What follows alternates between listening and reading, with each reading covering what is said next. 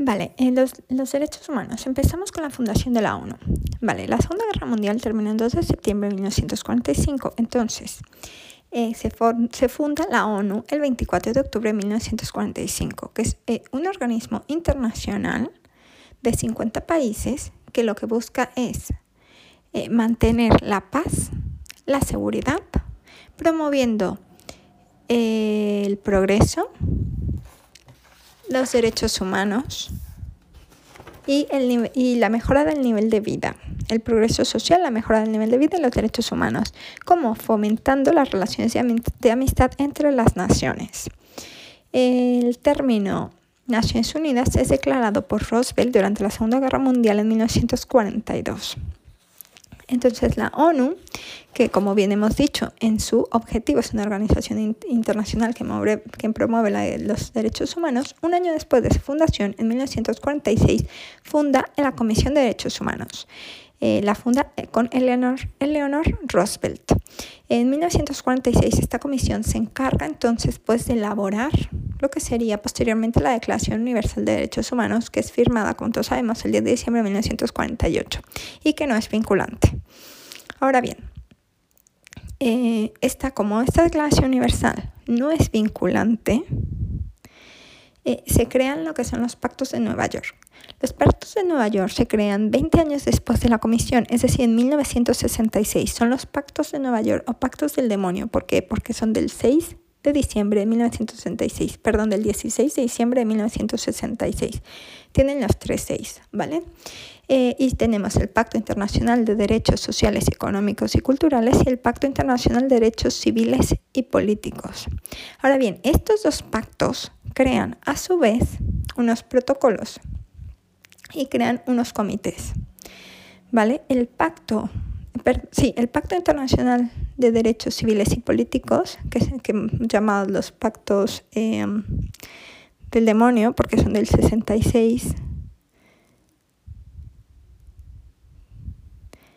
se aprueban el 16 de diciembre de 1966 y entran en vigor en 1976, es decir, 10 años después, aunque España los ratifica en 1977, eh, tienen, por un lado, el Pacto Internacional de Derechos Civiles y Políticos define obligaciones concretas que hay que cumplir, mientras que el Pacto Internacional de Derechos SEC son condiciones ideales a alcanzar, es decir, no es tan obligatorio, aunque ambos son vinculantes, ¿vale? Vale, el Pacto Internacional de Derechos Civiles y Políticos, en su protocolo primero, establece el Comité de Derechos Humanos y en su protocolo 2 abole la pena, la pena de muerte. Ahora bien, el Pacto Internacional de Derecho SEC eh, crea el Comité SEC. ¿Vale? Eh, y luego, como el Comité de Derecho, bueno, tenemos un comité y comité SEC. ¿Qué más hace eh, la ONU? Bueno, la ONU para un poco cuidar también de los derechos humanos, no solo porque al final los comités, los comités se encargan básicamente de controlar que las personas que se adhieren al pacto cumplen con ese pacto. Entonces la ONU se da cuenta que eh, necesitamos a alguien que controle un poco los derechos humanos, que los promueva y les dé vidilla. No solamente los comités, porque los comités solo se encargan de los estados que forman parte de los pactos, ¿vale? Y de lo que pone el pacto en sí. Entonces crea, 50 eh, años después de la comisión, es decir, en el 2006, crea el Consejo de Derechos Humanos el Consejo de Derechos Humanos absorbe todas las obligaciones y responsabilidades de la Comisión de Derechos Humanos. Entonces, el Consejo de Derechos Humanos se encarga del examen periódico universal que se hará un año antes de las primeras elecciones. E, está formado por 47 miembros. Está elegido, al ser un consejo, entra como en la categoría de, las, de la estructura de la ONU, ¿vale? Entonces está elegido por la Asamblea General y está auxiliado por un comité asesor que es también un think tank. Tiene una mesa con un vicepresidente, un presidente y cuatro vicepresidentes. Eh, y se reúne tres veces al año, tres meses al año y además eh, tiene su mandato es de tres años reelegible una sola vez, ¿vale? Porque está a nivel de consejos. Eh, ¿Cuál es su objetivo? ¿Cuál es el objetivo del Consejo de Derechos Humanos? Bueno, básicamente, eh, como hemos dicho, no tiene que ver con ningún pacto y es un foro político de debate. Es un órgano intergubernamental que forma parte del sistema de las Naciones Unidas y sustituye a la antigua Comisión de Derechos.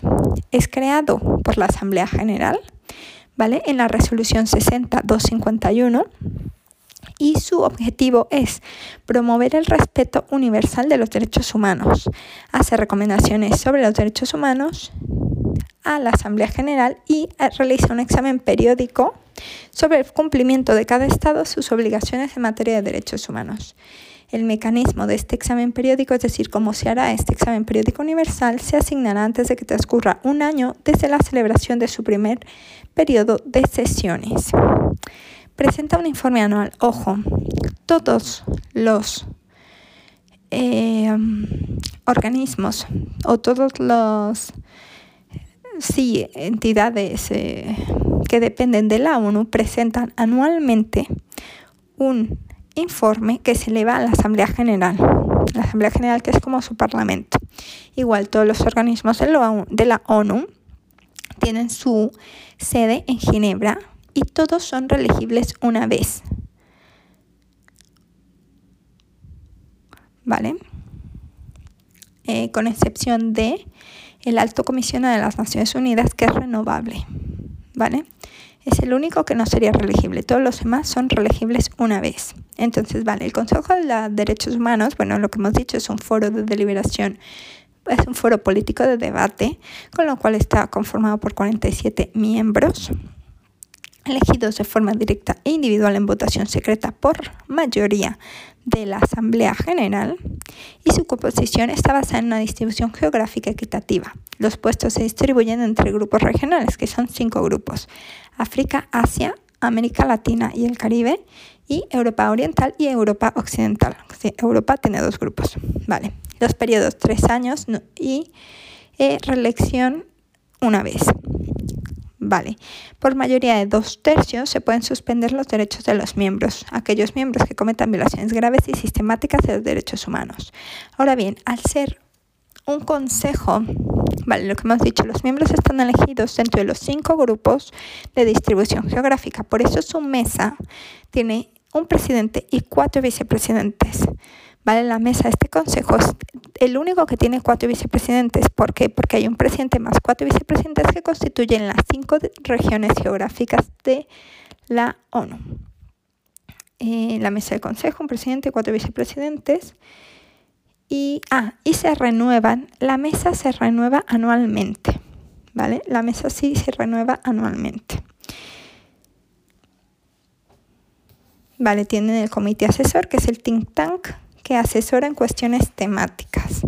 España es miembro de este consejo en el del 2018 al 2020.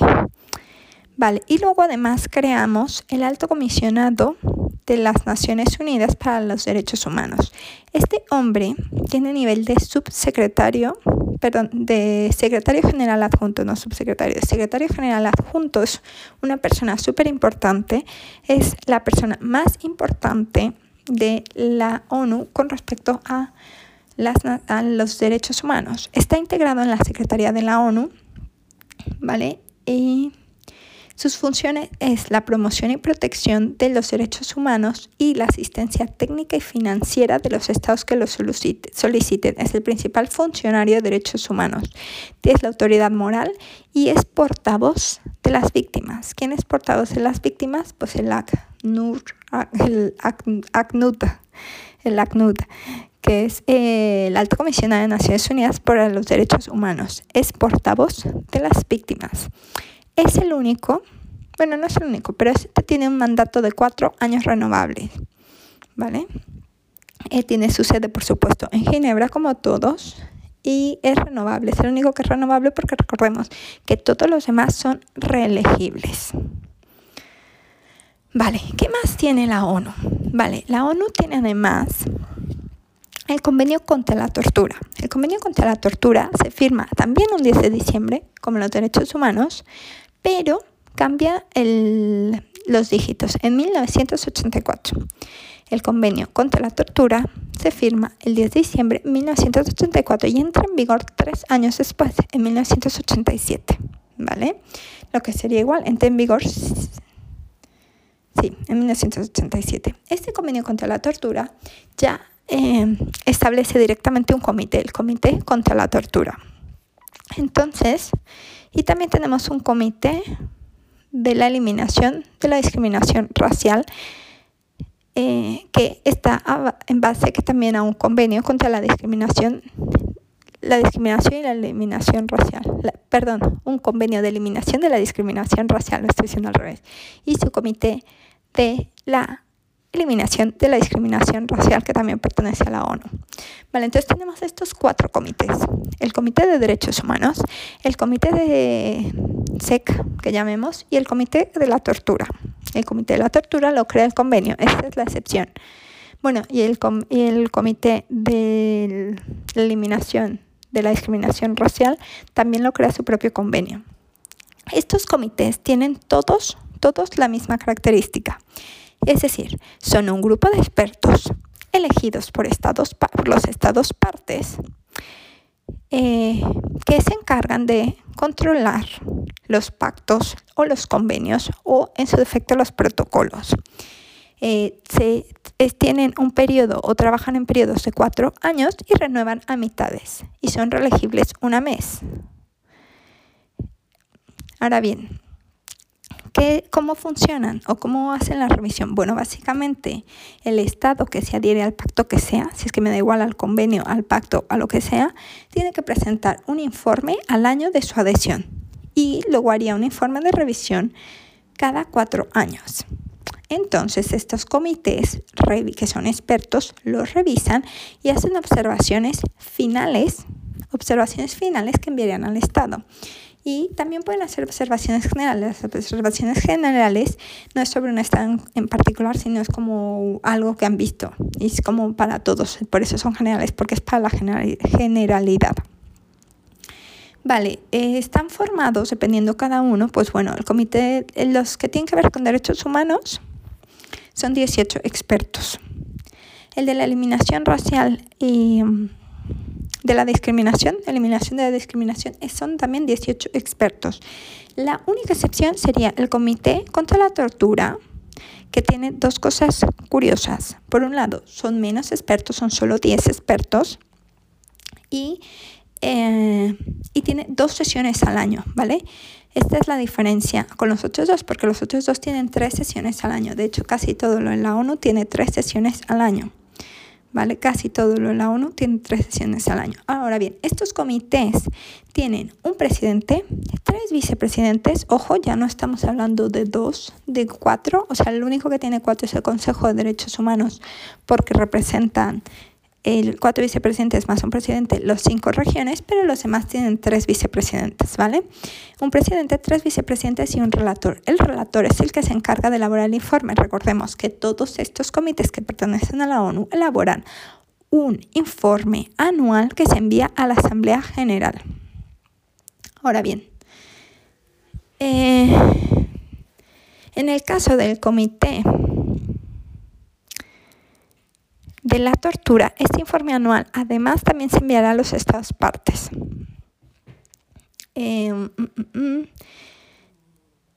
cuatro meses antes del fin de su mandato, deberán eh, notificar el secretario de la ONU para que se presenten nuevos candidatos. Ahora bien, si tienen el más chiquito, que es el Comité contra la Tortura, presenta un candidato por cada estado parte. ¿Vale? Y, em, vale.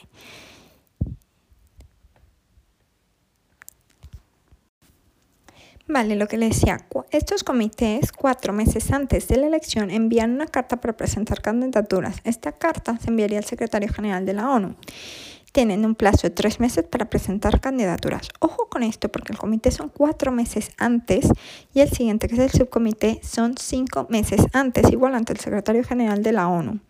Ahora bien, lo de las designaciones, lo designan el Estado y... Eh, en base a una distribución geográfica equitativa. Esto siempre es igual en la ONU, una distribución geográfica equitativa. Ahora bien, en el caso del Comité de la Tortura, podemos nombrar personas que ya sean previamente miembros del Comité de, de, los Derechos Humanos, ¿vale? Podríamos repetirlos. Y cada estado designará una persona entre sus nacionales.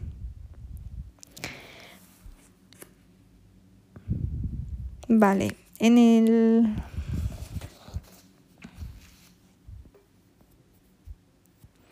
Normalmente todo este tema de la ONU tienen un quórum de dos tercios y votan por mayoría de número de votos. Eh, son eh, reelegibles, lo que hemos dicho, su mesa. Su mesa dura solamente dos años reelegibles. A ver, ojo con esto. La mesa de los comités de la ONU se, son dos años reelegibles, porque recordemos que son cuatro. ¿Qué pasa con la mesa del Consejo de Derechos Humanos? Recordemos que el Consejo de Derechos Humanos no está entre los comités, tiene solamente una duración de tres años reelegible una vez, con lo cual su mesa no dura dos años porque ya queda un poco incompleta. Dura, la mesa es anual. La mesa del Consejo de Derechos Humanos es anual. Em, sus actuaciones de estos comités son confidenciales, sus sesiones del subcomité privadas. Vale, sus idiomas. Sus idiomas es la feria china. ¿Qué significa la feria china? Francés, español, ruso, inglés y alemán. Feria, china y chino perdón, la A no es de alemán, es de árabe, corrijo. Francés, español, ruso, inglés y árabe. Y eh, chino, obviamente. Vale, ¿cuál es la función del Comité de la Tortura? Conocerá de los informes relativos a las medidas que hayan adoptado los Estados parte para hacer efectivo su compromiso con el convenio, lo que ya sabemos. Vale, ¿qué otra cosa de estos comités de expertos? Son expertos independientes y normalmente, además de conocer de los informes de las medidas que hayan adoptado los Estados para hacer efectivo su compromiso con respecto al convenio o pacto o protocolo al que revisen, se encargan de recibir y tramitar quejas de particulares y recibir y tramitar denuncias por incumplimientos de los estados parte. Entonces reciben denuncias de particulares frente a estados partes o entre estados. ¿Vale? Eh, vale, si hubiese controversia entre dos o más estados respecto a un convenio, se someterán a arbitraje. Si no hubiese un acuerdo, la Corte Internacional de Justicia resolverá mediante solicitud.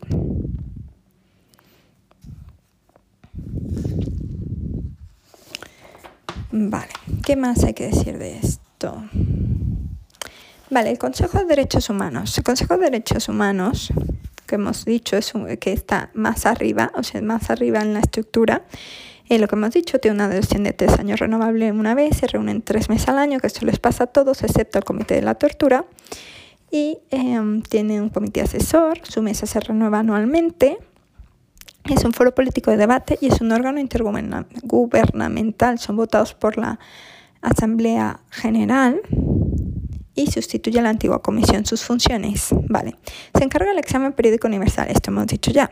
Tiene el informe anual, que todo el mundo tiene ese informe y eh, promueve el respeto a los derechos humanos y hace recomendaciones ante violaciones graves y sistemáticas de los derechos humanos. Estas recomendaciones las elevará a la Asamblea General.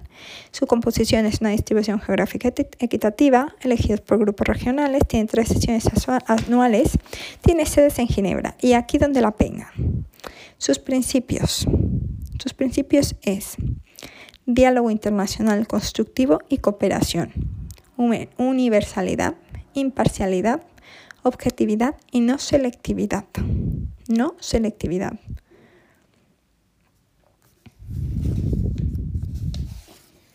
Vale, hablemos del alto comisionado de las Naciones Unidas. El alto comisionado de las Naciones Unidas, como bien sabemos, forma parte de las Naciones Unidas, es el único renovable y eh, es por cuatro años. Recordemos que casi todos cuatro años, excepto el Consejo de Derechos Humanos. Ahora bien, se crea en 1993, ¿vale? El 20 de diciembre de 1993. Está integrado dentro de la Secretaría de la ONU y tiene rango de secretario general. Su función es una autoridad moral y portavoz de las víctimas. Se encarga de la promoción y la protección de derechos humanos, de la asistencia técnica y financiera de los estados que lo soliciten y es el secretario del Consejo de Derechos Humanos. Es decir, el Consejo de Derechos Humanos está formado por un presidente, cuatro vicepresidentes y el secretario que es el ACNUD. ACNUD. El secretario del Consejo es el ACNUD. Es nombrado por el secretario general. Ojo, no lo nombra la Asamblea. La Asamblea lo propone. No lo aprueba, corrijo. La Asamblea lo aprueba. Lo nombra el secretario general con aprobación de la Asamblea por un mandato fijo de cuatro años renovable. Tiene sede en Ginebra y tiene cuatro principales divisiones. Su división, su división de ID, que es investigación y desarrollo, tratados, Consejo de, Derechos Humanos y Procedimientos Especiales, porque recordemos que una de sus partes es esa secretaría, el Consejo de Derechos Humanos y Procedimientos, los tratados de los derechos humanos y por último, operaciones sobre el terreno y cooperación técnica operaciones sobre el terreno y cooperación técnica. Entonces, sus cuatro principales divisiones serían ID, Investigación y Desarrollo, el Consejo, porque es secretario del Consejo y procedimientos especiales, los tratados, que controlan los tratados de derechos humanos, y la más exótica son operaciones sobre el terreno y cooperación técnica. Vale, ahora bien, una de las cosas que me falta por decir es el protocolo, el protocolo contra la tortura. Entonces la ONU, como hemos dicho, tiene un convenio contra la tortura de 1984 desde diciembre que entra en vigor en el 87, que crea el Comité contra la Tortura, que como bien sabemos es el único que tiene 10, ¿vale? Son 10 expertos. Son 10 expertos y que tiene además otra cosa eh, particular, es que tiene dos sesiones al año. Ahora bien, eh, luego tenemos el protocolo. El protocolo se crea en 2002. El protocolo en 2002. Em, vale, el protocolo crea dos cosas, ¿vale? Una es un subcomité y otra es el Mecanismo Nacional de eh, Prevención de la Tortura. ¿Vale? El protocolo, su función o, lo que crea son organismos que se encargan de hacer visitas periódicas en sitios donde hay eh, personas privadas de libertad, ¿vale? Eh, este ya no son expertos, son simplemente miembros, son 25 miembros, un número de miembros rarísimo. Recordamos que todos los demás son 18, 10, 47, que tiene sentido. Eh, y las sesiones que van a tener, bueno, estos son rarísimos porque no sabemos cuántas sesiones tienen, están determinadas por el reglamento. Elaboran un informe anual, sí, sí elaboran un informe anual, pero el informe anual en el caso de la tortura va como escalonado. ¿Por qué? Porque el Mecanismo Nacional de Prevención manda un informe anual que será enviado por un lado a las Cortes Generales y por otro lado al subcomité. El subcomité hace un informe anual que será enviado al Comité de la Tortura y ya es el Comité de la Tortura que juntando todos estos hace un informe que enviará bien no, que enviará a la Asamblea General, que eso es más normal, y a los estados parte. ¿Por qué a los estados parte? Porque incluirá datos que vendrán del Mecanismo Nacional de prevención. Ahora bien, el comité contra la tortura y el subcomité, que son como mamá e hijo, deberán eh, reunirse al menos una, una vez al año simultáneamente. Vale, ahora bien, los comités, sus gastos son sufragados por los estados parte que forman parte de los convenios a los que se han adherido, mientras que el subcomité es el único cuyos gastos los cubre la ONU. ¿Por qué los cubre la ONU? Porque recordemos que lo que hacen es visitar, entonces tratamos de que sean lo más independientes posible. El subcomité es el único que sus gastos los asume la ONU y que además eh, tienen, se hacen su su reelección se hace cinco meses antes de que caduque su mandato. Vale, otra cosa que hay que decir de estos, bueno, son cuatro años, se renuevan por mitad de ser reelegibles una vez. Se encarga de visitas periódicas y también podrían hacer posibles visitas de seguimiento. Ah, no hacen, hacen un informe anual más un informe por visita. Um, ¿Qué más tienen estos? Son 25 miembros, aunque originalmente eran 10 y se fueron aumentando hasta conseguir los 25 miembros según el número de adhesiones de países que se adherían al protocolo. Entonces originalmente eran 10 y se fueron adhiriendo hasta llegar a 25. El protocolo es del 2002 y a ver las diferencias entre el comité y el, el subcomité. Obviamente el comité son 10 expertos independientes, el subcomité son 25 miembros, no son expertos. El comité termina en E, sí que son expertos. Sus sesiones, en, principio las del comité serían públicas y las del subcomité son privadas, pero ambas actuaciones son confidenciales. Eh, el, bueno, el informe anual, que en la caso del subcomité se subroga al comité, se envía al subcomité y el del comité que se envía a la Asamblea General y al Estado parte. Ambos reciben informes de los Estados parte. No, el comité recibe informes de los Estados partes que al que le hará observaciones finales más y denuncias de particulares se designa una persona entre sus nacionales y en el caso del subcomité se designan dos personas por, eh, por estado parte y al menos una debe de, hacer, debe de ser entre sus nacionales. No puede haber más. No puede haber dos miembros de la misma nacionalidad ni más de dos candidatos de la misma nacionalidad. ¿Vale? la carta para solicitar las candidaturas cinco meses antes. Ahora bien, ah, sí, una cosa importante. ¿Qué pasa si falta alguien del comité? Bueno, si falta alguien del comité, su ausencia se sustituye hasta, su ausencia la sustituye alguien más del Estado, parte que represente, hasta que finalice el mandato de dicho comité o de dicho miembro.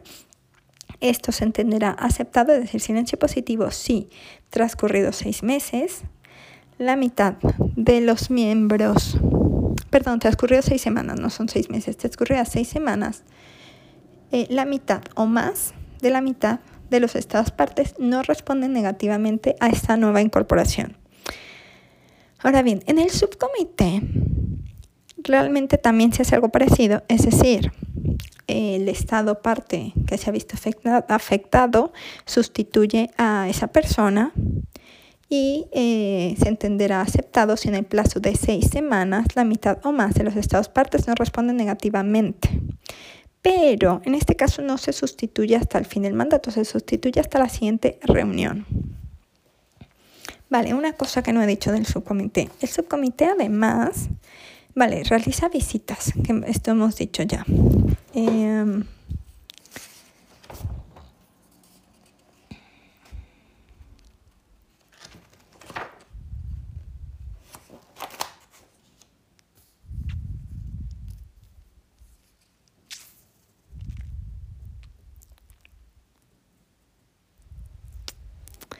Vale, los miembros del subcomité y también los del comité se hacen elecciones que se celebran en reuniones bienales por parte de los estados partes convocados por el secretario general. El quórum dos tercios se consideran elegidos cuando tengan mayor número de votos. Y la mayoría absoluta se considera elegido el candidato que tenga mayor número de votos y la mayoría absoluta de los votos de los representantes de los estados partes presentes y votantes.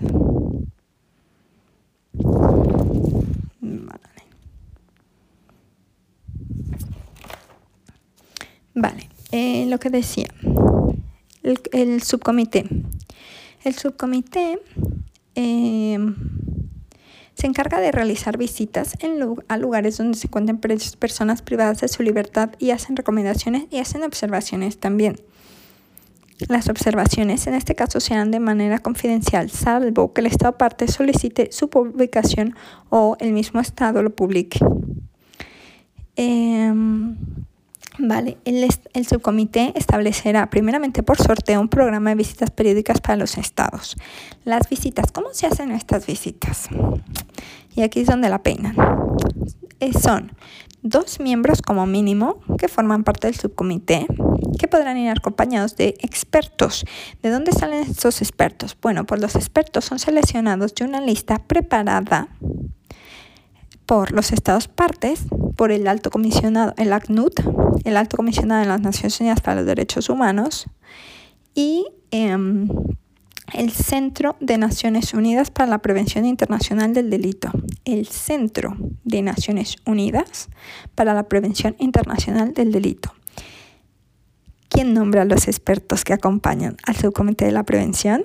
Pues en primer lugar, el Centro de las Naciones Unidas para la Prevención Internacional del Delito, el Centro de las Naciones Unidas para la Prevención Internacional del Delito, los Estados partes y el ACNUD. Eh, vale. Eh, mm, mm, vale, ¿cómo se preparan estas listas? Bueno, pues cada Estado parte puede proponer un máximo de cinco expertos. Después de cada visita, el subcomité puede proponer una breve visita de seguimiento. Vale, tras cada visita se publica el informe con las posibles opciones. Siempre se publica siempre que el Estado lo pida. Si el Estado hace pública una parte, el subcomité podrá publicar el informe en su totalidad o en parte. Obviamente no podrán publicarse datos personales sin el consentimiento expreso de la persona interesada. ¿Qué pasa si un Estado se niega a cooperar? Es decir, no quiere que le visiten. Bueno, pues en este caso, em, el subcomité va a instar al comité, quien decidirá, el comité decidirá por mayoría de sus miembros, eh, hacer una declaración pública sobre el informe de este Estado parte.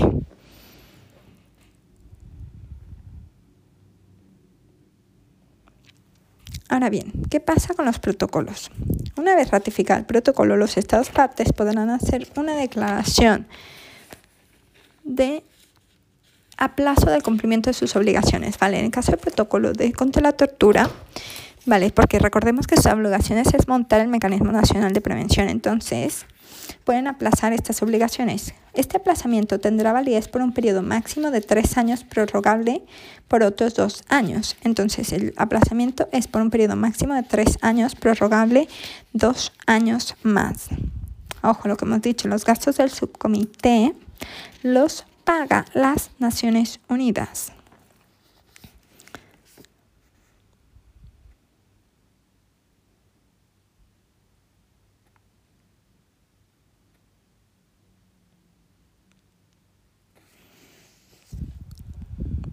Vale, todo Estado podrá denunciar, es decir, podrá renunciar al protocolo en cualquier momento mediante notificación escrita al secretario general de la ONU, quien informará seguidamente a todos los Estados partes del protocolo y de la convención que este Estado en particular renuncia. La renuncia barra denuncia surtirá efecto un año después de la notificación. Esto no le eximirá de sus obligaciones ni de que se suspenda la examinación de cualquier asunto que se tuviese que tener hasta que surta efecto la denuncia.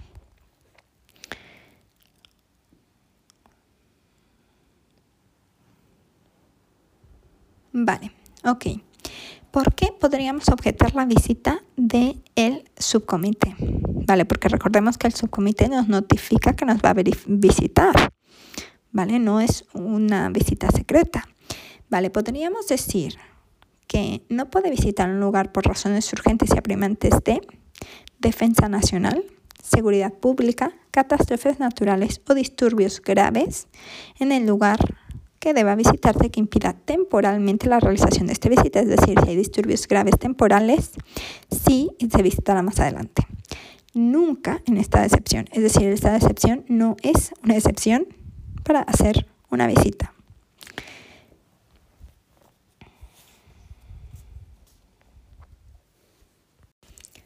Vale, Mecanismo Nacional de Prevención de la Tortura. El Mecanismo Nacional de Prevención de la Tortura se crea a raíz de que España acepte o se adhiera al protocolo eh, contra la tortura. Este protocolo, que bien recordemos, se firma el 18 de diciembre del 2002 y no entra en vigor hasta cuatro años después, en el 2006. España lo ratifica en el 2005. ¿Vale? Ahora bien, este mismo protocolo establece que los países crearán un mecanismo nacional de prevención en un año desde la firma de adhesión del protocolo, pero a su vez establece que hay una prórroga de este protocolo para cumplimiento de obligaciones. Esa prórroga podrá ser de tres años, no, sí, podrá ser hasta tres años esta prórroga, prorrogables, es decir, puede volver a prorrogarse con autorización del comité dos años más, es decir, podría prorrogarse hasta un máximo de cinco. Ahora bien, España eh, ratifica el protocolo o entra al protocolo, o sea, adhiere al protocolo en el 2005. Transcurre un año, con lo cual su mecanismo tenía que haber entrado en el 2006, pero él vuelve a hacer la prórroga máxima sin la prórroga prórroga, es decir, más tres años más, y es hasta el 2009 cuando se establece el Mecanismo Nacional de Prevención de la Tortura por la Ley 1 2003 de 3, perdón, 1 barra 2009 de 13 de noviembre. La ley 1 barra ley orgánica, ley orgánica 1 barra 2009 de 13 de noviembre que atribuye al defensor del pueblo el ejercicio de las competencias propias del Mecanismo Nacional de Prevención de la Tortura. Eh, este mecanismo, como bien sabemos, deberá presentar un informe anual ante quienes, ante las Cortes Generales a través de su comisión mixta y ante el Subcomité para la Prevención de la Tortura, recuerden que tiene sede en Ginebra, recordemos que en el tema de la tortura los informes van eh, jerárquicamente del mecanismo al subcomité, del subcomité al comité y del comité a la Asamblea General y a los estados parte. Vale.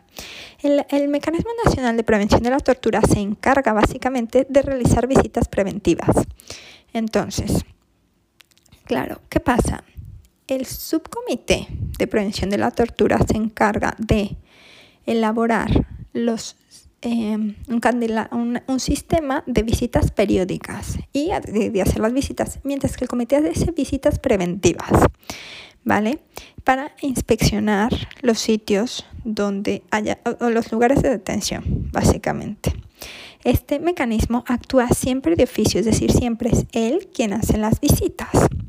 ¿Cómo, ¿Cómo hace estas visitas? Bueno, pues tiene este mecanismo, tiene un consejo asesor. Ese consejo asesor se reúne dos veces al año y se encarga de realizar las propuestas sobre qué lugares van a visitarse, ¿vale? Entonces, además evacúa informes y propone programas de formación.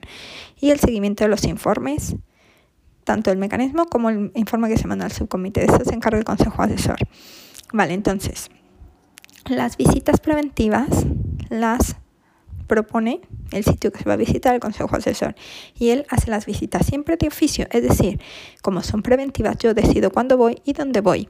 Nunca serán reactivas, nunca serán instancia de parte. Si hubiese algo, una denuncia o algo a instancia de parte, deberá resolverse por otra área dentro del mismo defensor del pueblo. Em, vale, recordemos que el defensor del pueblo no, el Mecanismo Nacional de la Tortura tiene como sus funciones velar por el, según su ley orgánica 1 barra 2009 de 3 de noviembre, velar por el cumplimiento del artículo 15 y el artículo 17 de la Constitución Española. Artículo 15 que prohíbe el derecho a la vida, que prohíbe los malos tratos y la tortura, y artículo 17 la libertad y los derechos de los detenidos, ¿vale? Vale, el mecanismo podrá realizar inspecciones visuales, es decir, ir físicamente, documentales, es decir, mándame los documentos que te los voy a revisar, y cualquier otro tipo de lugares y centros de privación de libertad bajo jurisdicción de las autoridades españolas. ¿Qué tipos de lugares son? Pues los que ya nos imaginamos. Y además, hospitales militares, establecimientos militares, ¿vale? Acuartelamientos, bases navales, bases aéreas, centros militares de formación y hospitales militares. Depósito de detenidos, ya sean municipales o judiciales. Centros de reforma de menores, centros de protección de menores, CIES, Centros de Internamiento de Extranjeros, Centros de Control Fronterizo, Centros Hospitalarios con unidad de custodiados, hospitales psiquiátricos, centros jerárquicos y cualquier otro donde se lleve a cabo un internamiento voluntario. Entre esos estarían los buques, donde permanecen confinados polizones y cualquier transporte de traslado de personas privadas de libertad. Es decir, el Mecanismo Nacional de Prevención podría presentarse hasta ante un M1 y hacerle una inspección. Ahora bien, tiene una actuación preventiva, que lo hemos dicho ya, y hace inspecciones regulares no anunciadas. Recordemos que el subcomité sí que lo anuncia, hombre, vienen desde Ginebra, tendrán que avisar. Mientras que el mecanismo nacional no anuncia nada, de repente se te presenta. Hace recomendaciones, propuestas y observaciones. Elaborará un informe con carácter anual que además será público que se envía a las Cortes Generales y al subcomité.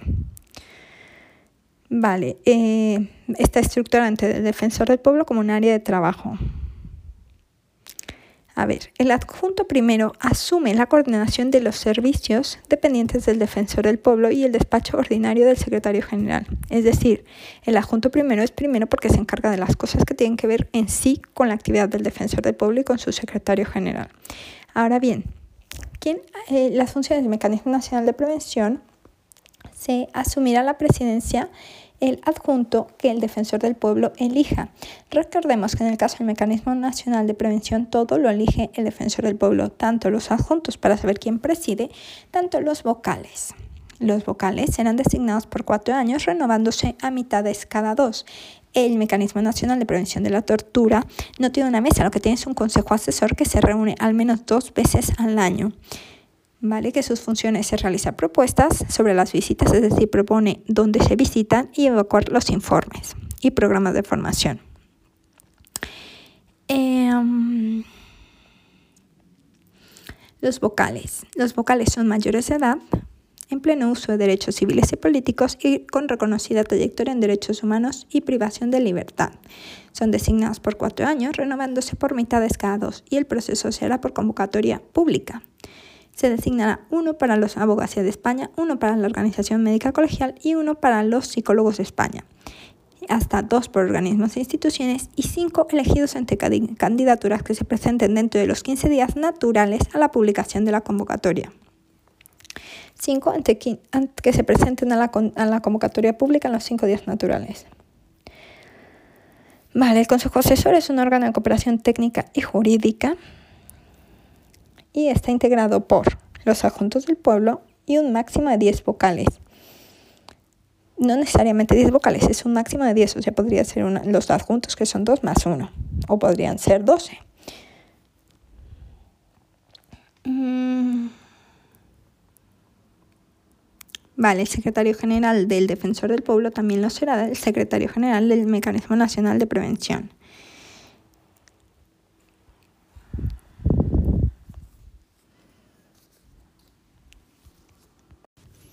El Consejo Europeo. El Consejo Europeo se crea en Londres, ¿vale? Eh, cuando en 1948 la ONU adapta la Declaración Universal de Derechos Humanos, a los europeos les entra prisa, ¿vale? Y entonces crean, justo un añito después, el 5 de mayo, no creo que ni llegue el año, no, no llega el año, los cinco meses, 5 de mayo de 1949, crean el Consejo de Europa. El Consejo de Europa es una organización internacional de ámbito regional destinada a promover, mediante la cooperación de los Estados de Europa, por eso es de ámbito regional, porque es exclusiva para los Estados de Europa, la configuración de un espacio político y jurídico común en el continente, que sustente los valores de la democracia, los derechos humanos y el Estado de Derecho. ¿Vale? Em, tiene sede en Estrasburgo, todo lo del Consejo de Europa tiene sede en Estrasburgo. Y entonces ellos también requieren su propia convención. En su convención europea crean su propia convención, la firman al año, súper, súper rápido va todo esto. La Convención Europea de Derechos Humanos o Convención de Roma, como también se conoce, se firma en 1950. ¿Vale? Y es una convención palobos. ¿Por qué palobos? Porque tiene un preámbulo y 59 artículos. Tiene tres títulos. El primer título, donde esta convención es vinculante, ¿vale? El primer título habla de derechos y libertades. El segundo establece el Tribunal Europeo y el tercero otras, otras varias la Convención Europea o Convención de Roma de 1950, eh, crea la Comisión de Derechos Humanos, la Comisión Europea de Derechos Humanos, pero esta comisión desaparece con el protocolo 11. Vale, la Convención Europea de Derechos Humanos tiene además 14 protocolos, que no lo he dicho. Vale, el Consejo de Europa, perdón, el Consejo de Europa está formado por una Secretaría General, eh, que, tiene, que es para cinco años, un comité de ministros que es el que supervisa las sentencias del tribunal, más bien la ejecución de las sentencias del Tribunal Europeo y el que elige a los miembros del Comité Europeo para la Tortura. Es como que controla. Y luego tiene un Congreso de Poderes Locales y Regionales que está constituido por dos cámaras. El comité, de Ministros es un cuerpo ejecutivo integrado por los ministros de Asuntos Exteriores de los 47 Estados miembros. Su presidencia se alterna cada seis meses.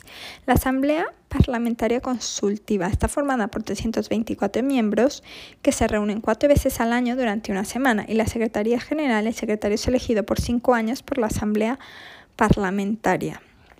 La Asamblea Parlamentaria elige al secretario. Y la Secretaría General del Consejo de Europa es también la Secretaría del Comité Europeo para la Tortura. Vale. Mm, el Convenio Europeo, ahora sí, para la protección de los derechos humanos y libertades fundamentales. Este es un tratado internacional abierto únicamente a los, a los estados que formen parte de Europa. ¿Vale? Eso significa que estarían todos los europeos excepto Bielorrusia. Y serían 48 estados miembros. Contiene derechos y garantías que los estados se comprometen a respetar, también conocido como la Convención de Roma. El convenio instituye dos órganos, lo que hemos dicho, el Tribunal de Estrasburgo en su título 2 y la Comisión Europea de Derechos Humanos que eh, desaparece con el protocolo número 11.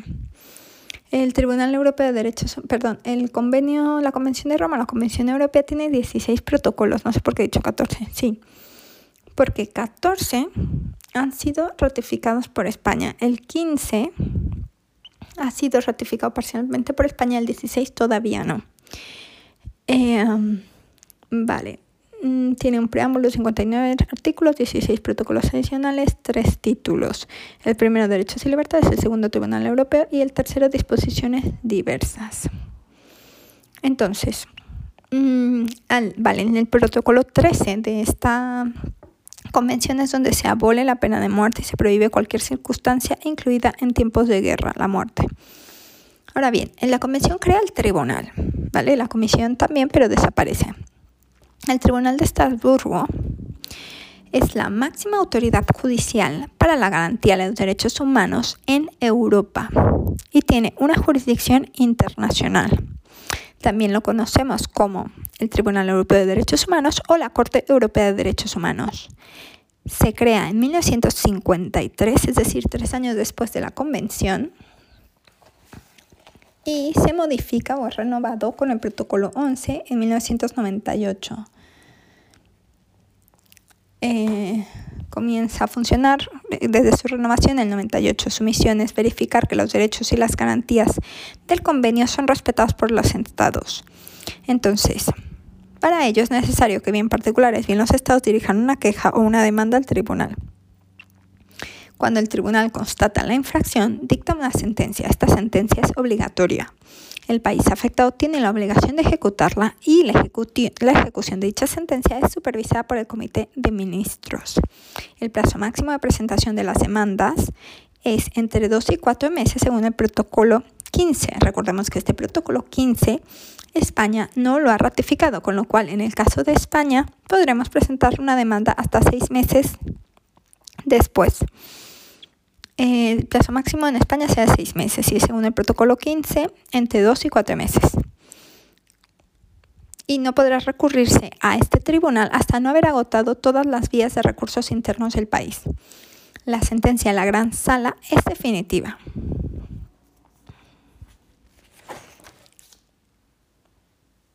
Vale, todo Estado contratante puede someter al tribunal cualquier incumplimiento imputado a otro Estado y también conocerá de las demandas hechas por personas físicas o grupos particulares o ONGs considerados víctimas de una violación de los derechos humanos por parte de un Estado contratante, es decir, ante este tribunal llevaremos todos aquellos víctimas que hayan visto mercenados sus derechos por un Estado parte, ¿vale? No por cualquier Estado aunque tiene una jurisdicción internacional, este tribunal no valdría contra un, eh, una violación de derechos humanos que se hubiese cometido, por ejemplo, en África.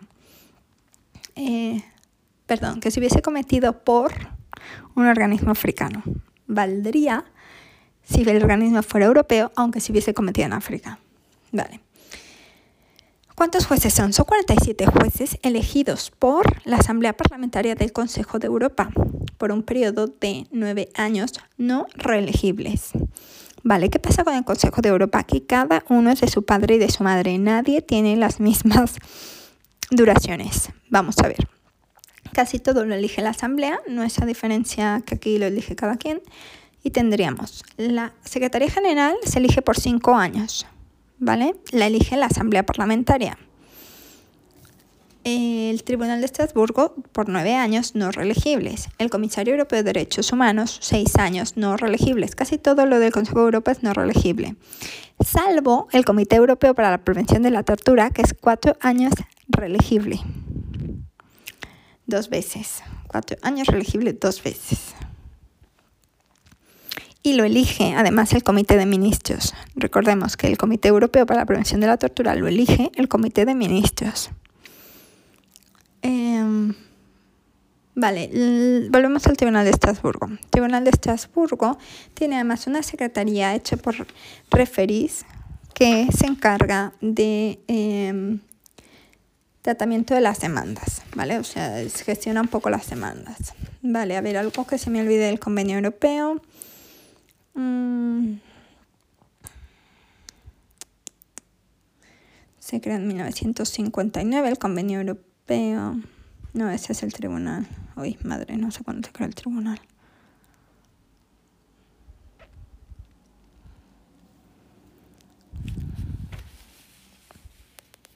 Vale, sí, el convenio europeo.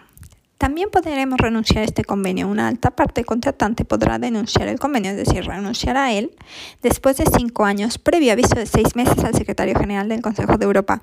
Ojo con esto el Convenio Europeo para la Protección de Derechos Humanos y Libertades Fundamentales o Convención de Roma, firmada en 1950, 4 de noviembre de 1950, España se adhiere a ella en 1979, anda que tarda, solo 29 años después, eh, se puede denunciar, es decir, puedo renunciar a ella cinco años después de haberla firmado, o sea, como mínimo me aguanto los cinco primeros años y con un previso de seis meses. Ojo, lo de la ONU eh, tiene un previso de un año. No es que tenga un previso, es que tú notificas al secretario, este notifica a los, estados parte y este, hasta un año después de la notificación entra en vigor. Este necesita un previso de seis meses. Vale, el Tribunal Europeo entonces, lo que decíamos. Eh, son 47 jueces elegidos por la Asamblea Parlamentaria, eh, um, no reelegibles, se crea en 1959 y el presidente y los vicepresidentes, que son dos vicepresidentes, son reelegibles, son los únicos que sí serían reelegibles. Podrán ser renovados por mayoría de dos tercios y el tope de edad son 70 años. En el pleno, en el pleno elegiremos el presidente que es uno, los vicepresidentes que pueden ser uno o dos, pero actualmente son dos, que además por ende serán eh, presidentes de sección elegiremos en pleno el reglamento y elegiremos en pleno a, los, a las cinco salas y los presidentes que faltan de sección, porque los dos vicepresidentes son a su vez presidentes de sección y nos faltarían tres secciones más por dictaminar presidentes. ¿Vale? También nombraremos al secretario, que pueden ser uno o varios, no necesariamente. El pleno, el, tribunal trabaja en pleno para tareas administrativas, no para tareas jurisdiccionales. ¿vale? Em, vale, la sentencia es de obligado cumplimiento, su ejecución la verifica el Comité de Ministros, la sentencia definitiva deberá de ser publicada. Eh, los requisitos de la demanda que agoten las instancias administrativas y judiciales no son anónimas y no pueden estar, no se presentar una demanda que haya sido examinada previamente. Deben de transcurrir seis meses desde el último y el más alto recurso interno y no, admite, no se admite si son incompatibles con el protocolo del convenio o mal fundada o abusiva o si hay un perjuicio importante o si no hay un perjuicio importante, es decir, debe ser un perjuicio importante a los derechos humanos. La violación tiene que cometerse por un Estado miembro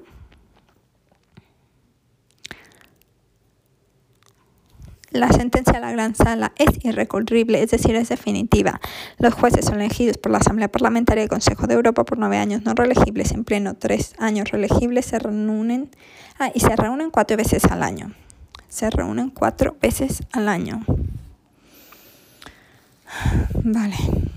¿Cómo funciona el Tribunal Europeo? El Tribunal Europeo funciona en gran sala. La gran sala son dos grupos de 17 miembros más tres suplentes. Su decisión es siempre definitiva. Además funciona por cinco sesiones VIP o cinco secciones, secciones VIP y cinco salas feas. Las salas son súper feas, pero las secciones son VIP. Eh, ¿Por qué las secciones son VIP? Porque cada sección tiene un presidente que es nombrado por el Pleno, que será vicepresidente, eh, un vicepresidente y además tiene comités, tres comités por nueve, tres comités por nueve porque tres comités formados por tres jueces que a su vez forman nueve jueces que son los que forman cada sección. Por eso es una sección VIP. Ahora bien, las salas son feas. ¿Por qué son feas las salas? Las salas son feas porque están formadas por siete jueces. Aquí ya no hay comités. Y además trabaja por juez único. Ojo, de los tribunales que tenemos, que sería el Tribunal General, el Tribunal de Justicia de la Unión Europea y el Tribunal de Estrasburgo, el único que no trabaja por juez único sería el que lleva el JU. Justo el que lleva JU de juez único no trabaja por juez único, que sería el Tribunal de Justicia de la Unión Europea. Vale. Eh, la convención crea también eh, Vale, el Consejo de Europa tiene también un comisario europeo de derechos humanos que es independiente, que hace visitas, el comisario europeo. Em,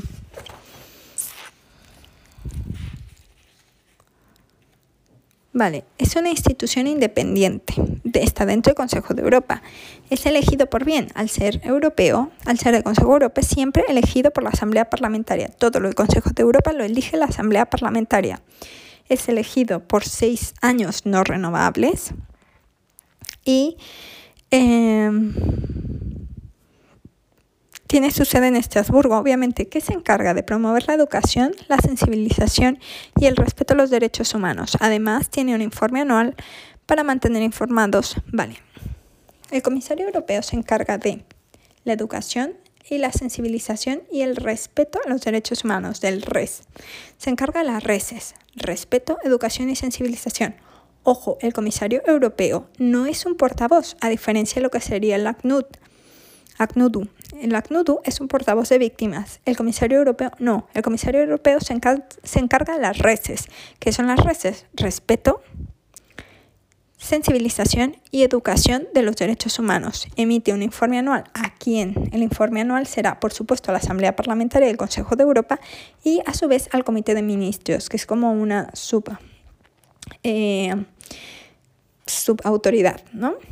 Este comisario europeo puede hacer visitas, mantiene permanente diálogo y cooperación con los Estados miembros, las Naciones Unidas y otras organizaciones y puede hacer visitas y además puede presentar observaciones por escrito y participar en la vista en aquellas denuncias o en aquellas sentencias que, sean, que vayan a ser resueltos por una sala o por una gran sala. Eh, vale, luego el Convenio Europeo de la Prevención de la Tortura. Tenemos el Convenio Europeo de la Prevención de la Tortura, que también crea un comité, el Comité Europeo para la Prevención de la Tortura. Este comité son expertos, también hace visitas este tiene, vale, notifica. El único que no notifica realmente de los visitadores es el mecanismo nacional. El subcomité y el comité europeo ah, notifican su visita. Vale, notifica el subcomité notifica la visita y el subcomité notifica la intención de la visita, es decir, no sabes qué día voy a ir ni a qué lugar voy a ir, pero sabes que voy a ir. El comité europeo, el subcomité hace visitas anunciadas. Punto, visitas anunciadas periódicas. El Comité Europeo hace también visitas periódicas, normalmente una cada cuatro años, y ad, y ad hoc, es decir, visitas adicionales, aunque el subcomité también podría hacer una pequeña visita corta de seguimiento. ¿Vale? Em, ¿Tienen informes? Sí. El comité hace informes, sí. Eh, un informe general público anual. No, este no lo envía nadie, es general público y ya está, se publica y ya está. Las visitas, ¿cómo se hacen las visitas? Las visitas se hacen por delegaciones. No hay un mínimo de expertos que deban de ir. Vale, ¿cuántos expertos son? Estos son expertos. Son 47 expertos que están nombrados por... Eh,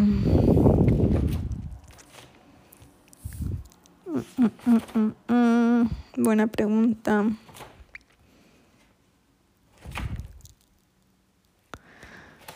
Ay, me caches en la mar.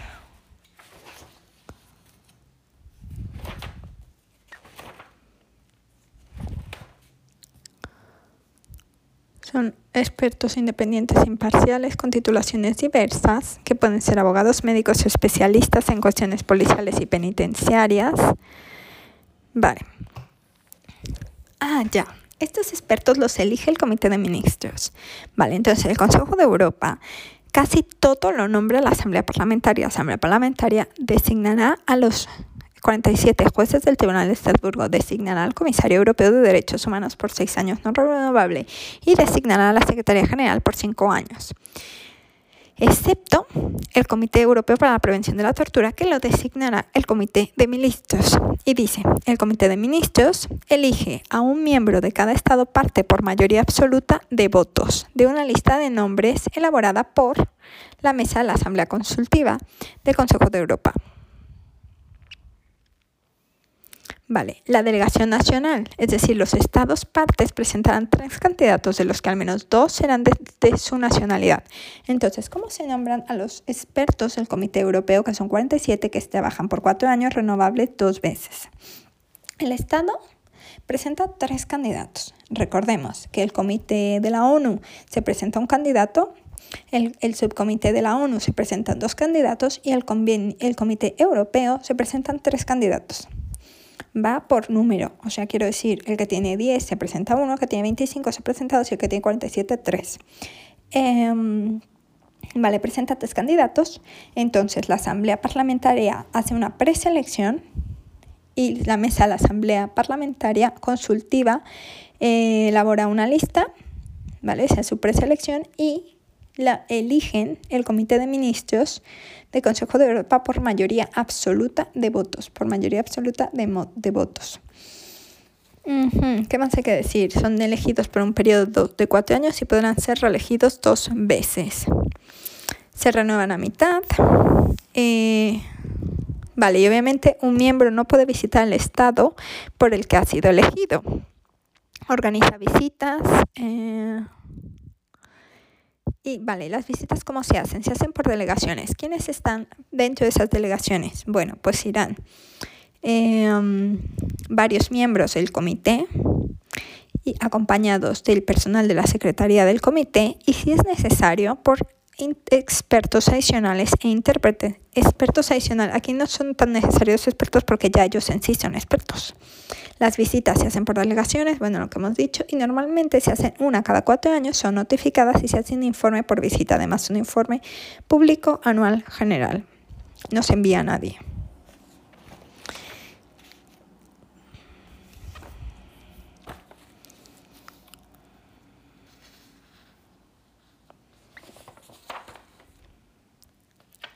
Vale, el comisario europeo mmm, es Dunja Mijatovic, mientras que el alto comisionado para el ACNUR es Michelle Bachelet. Vale, el comité de ministros, recordemos que son eh, ministros de Asuntos Exteriores y que los únicos reelegibles dos veces son el Comité Europeo para la Prevención de la Tortura.